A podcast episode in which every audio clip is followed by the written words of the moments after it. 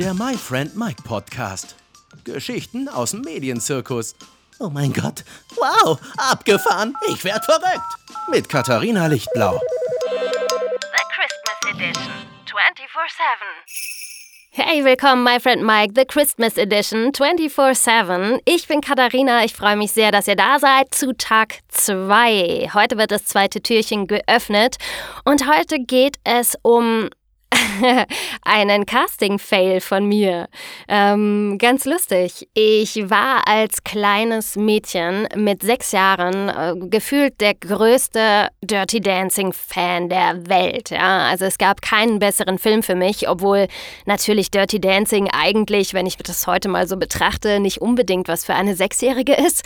Aber gut, das habe ich damals noch nicht so richtig kapiert. Mir ging es damals echt nur um das Tanzen und um Patrick Swayze und um Baby und wie die miteinander ähm, getanzt haben. Ich fand's großartig. Damals gab es ja noch keine DVDs, da gab es ja noch Videokassetten. Ich nehme mal an, das kam irgendwann im Fernsehen und dann hat mein Papa mir das äh, mit unserem Videorekorder aufgenommen, wie man das halt früher so gemacht hat. Und ähm, ja, dann diese Videokassette, man kann kaum noch was darauf erkennen, äh, weil ich die einfach so oft angeguckt habe. Und vor allem diesen letzten Tanz, äh, den Patrick Swayze da getanzt hat, ich weiß nicht. Also ich konnte den auf jeden Fall auswendig. Ich habe meinen Papa auch immer dazu genötigt, dass er den mit mir tanzt und habe ihm immer genau gesagt, wie er mit der Hand über meinen Arm streichen muss am Anfang. Dann musste ich mich kaputt lachen, weil das macht die ja im Film genauso und und und. Also das war immer ähm, war ein absolutes Highlight meiner Kindheit, Dirty Dancing. Und je älter man wird, das kennt man ja so, ne, desto mehr mag man halt auch solche Retro-Sachen. Und auf einmal kam die Nachricht äh, zu mir irgendwie, ich weiß gar nicht mehr auf welchem Wege, aber dass es auf jeden Fall bald ein Dirty Dancing Musical geben soll. Ist also schon eine ganze Weile her. Und ich dachte, wow, das ist ja großartig. Da muss ich auf jeden Fall rein. Ich muss mir das Spielchen angucken. Aber noch viel großartiger fand ich ja, dass ich nicht nur die Nachricht bekommen habe, dass es bald dieses Musical geben wird, sondern dass sie dafür Leute suchen, also dass sie dafür casten. Und äh, ja, pfiffig wie ich bin, dachte ich mir, Mensch, gehst du mal zum Casting hin. Das Tolle war, also ich singe sehr, sehr gerne, muss ich an dieser Stelle sagen. ich singe nur nicht ganz so gut. Also kann man machen, kann man aber auch sein lassen. Also ich sag da jetzt nicht viel mehr zu. Also auf jeden Fall, das Schöne war, dass gar nicht wirklich für die Hauptrolle ja eine Sängerin gesucht wurde, weil die Hauptrolle musste nicht singen, sondern da wurde einfach eine gute Tänzerin gesucht und jemand, der, der die Rolle von ihr gut verkörpern kann. Und da dachte ich, na klar, dafür bin ich ja wie gemacht. Ne? Ich habe den Film rauf und runter geguckt und da gibt's keine bessere, auf gar keinen Fall. Wie man halt so denkt, wenn man jung ist, ne? Naja, ich bin dann auf jeden Fall zum Casting gegangen ähm, und ich hatte bis zu diesem Zeitpunkt nie wirklich viel mit Musicals zu tun gehabt. Also vor allem nicht castingmäßig. Das muss auf jeden Fall nach meiner Schauspielschulzeit gewesen sein, so kurz danach oder so. Ich habe ja Schauspiel studiert und habe davor auch schon als Teenie äh, viele Castings mitgemacht und habe ja auch ein paar Sachen im Fernsehen irgendwie gespielt, so als Teenie und war auf vielen Castings, wusste also, was Casting quasi bedeutet, ja, dass man sich darauf vorbereiten muss und wie dann auch die Situation im Endeffekt sein wird, das war mir alles irgendwie klar, ja.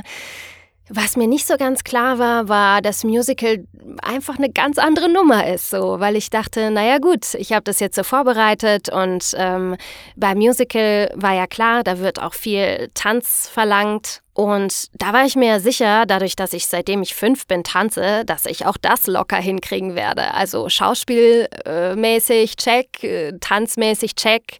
Wer sollte denn die Rolle sonst kriegen, ja? Ich bin auf jeden Fall in diesen Saal reingekommen und dann waren da schon ganz viele andere Mädels, die an dem Tag auch gecastet werden sollten.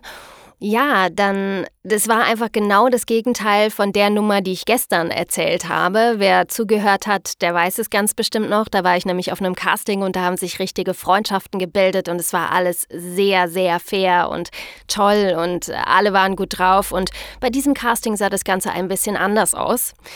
Da war sich wirklich jeder selbst der Nächste und man hat gar nicht miteinander gesprochen eigentlich. Die Musical-Ladies haben sich alle aufgewärmt und sahen äh, mega krass aus, so wie man das aus dem Film einfach kennt, so in den krassesten Tanzanzügen mit Stulpen und Tanzschuhen und dies und das und jenes.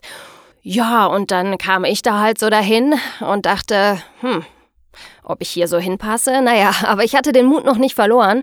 Den habe ich dann letztendlich verloren, als es losging mit dem Gruppencasting zum Thema Tanzen. Da haben wir dann irgendwie zu 30, 40 Leuten oder irgendwas, äh, haben wir mit einem Choreografen eine Choreografie einstudiert und mussten die dann hinterher zeigen. Ich dachte immer, ich wäre schnell im Choreografien lernen. Also wirklich, äh, ich bin da, ich habe da eigentlich eine ganz gute Auffassungsgabe. Aber dann habe ich gemerkt, dass da wirklich auch Menschen waren, die Musical studiert haben, ja, die dann nochmal ganz anders drauf trainiert waren, als ich es war. Und kam mir dann immer so vor, wie die Einzige, die ständig aus der Reihe tanzt. Alle äh, so machen ihre Choreo nach rechts, ich aus Versehen nach links. Alle drehen sich irgendwie und ich bleib stehen und all sowas. Also es war mega amüsant. Ich ähm, kam mir so unfassbar schlecht vor bei diesem Casting. Es war für mich an diesem Tag ganz grausam, weil ich mir so sicher war und ich hatte so Bock auf diese Rolle.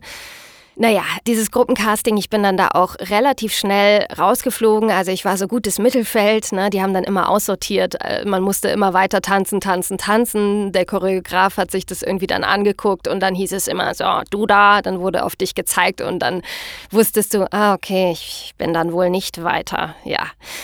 Ja, so war das. Äh, grausam. Und dann haben sie gesagt, ja, aber man könnte ja jetzt noch, also die Hauptrolle wird es auf gar keinen Fall, aber wenn man Bock hätte, könnte man ja jetzt noch was vorsingen. Dann wäre man so im Ensemble mit drin. Und ich hatte natürlich auch ein Lied vorbereitet, weil das äh, die Anforderung war. Und dann habe ich mich in diesen Gesangsraum irgendwie oder in den Vorbereitungsraum dafür dann hingesetzt und habe mir noch mal so ein bisschen den Text angeguckt und bin das Lied so in Gedanken ein bisschen durchgegangen. Und dann habe ich gemerkt, dass auch da natürlich die oberkrassen Stimmen dabei sind, ähm, weil die Mädels sich dann da alle eingesungen haben und ihre Lieder getrellert haben.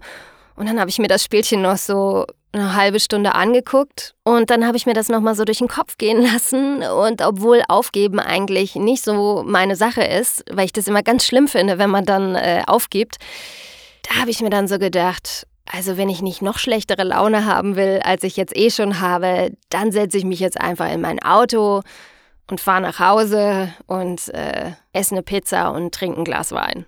Und das habe ich dann auch gemacht.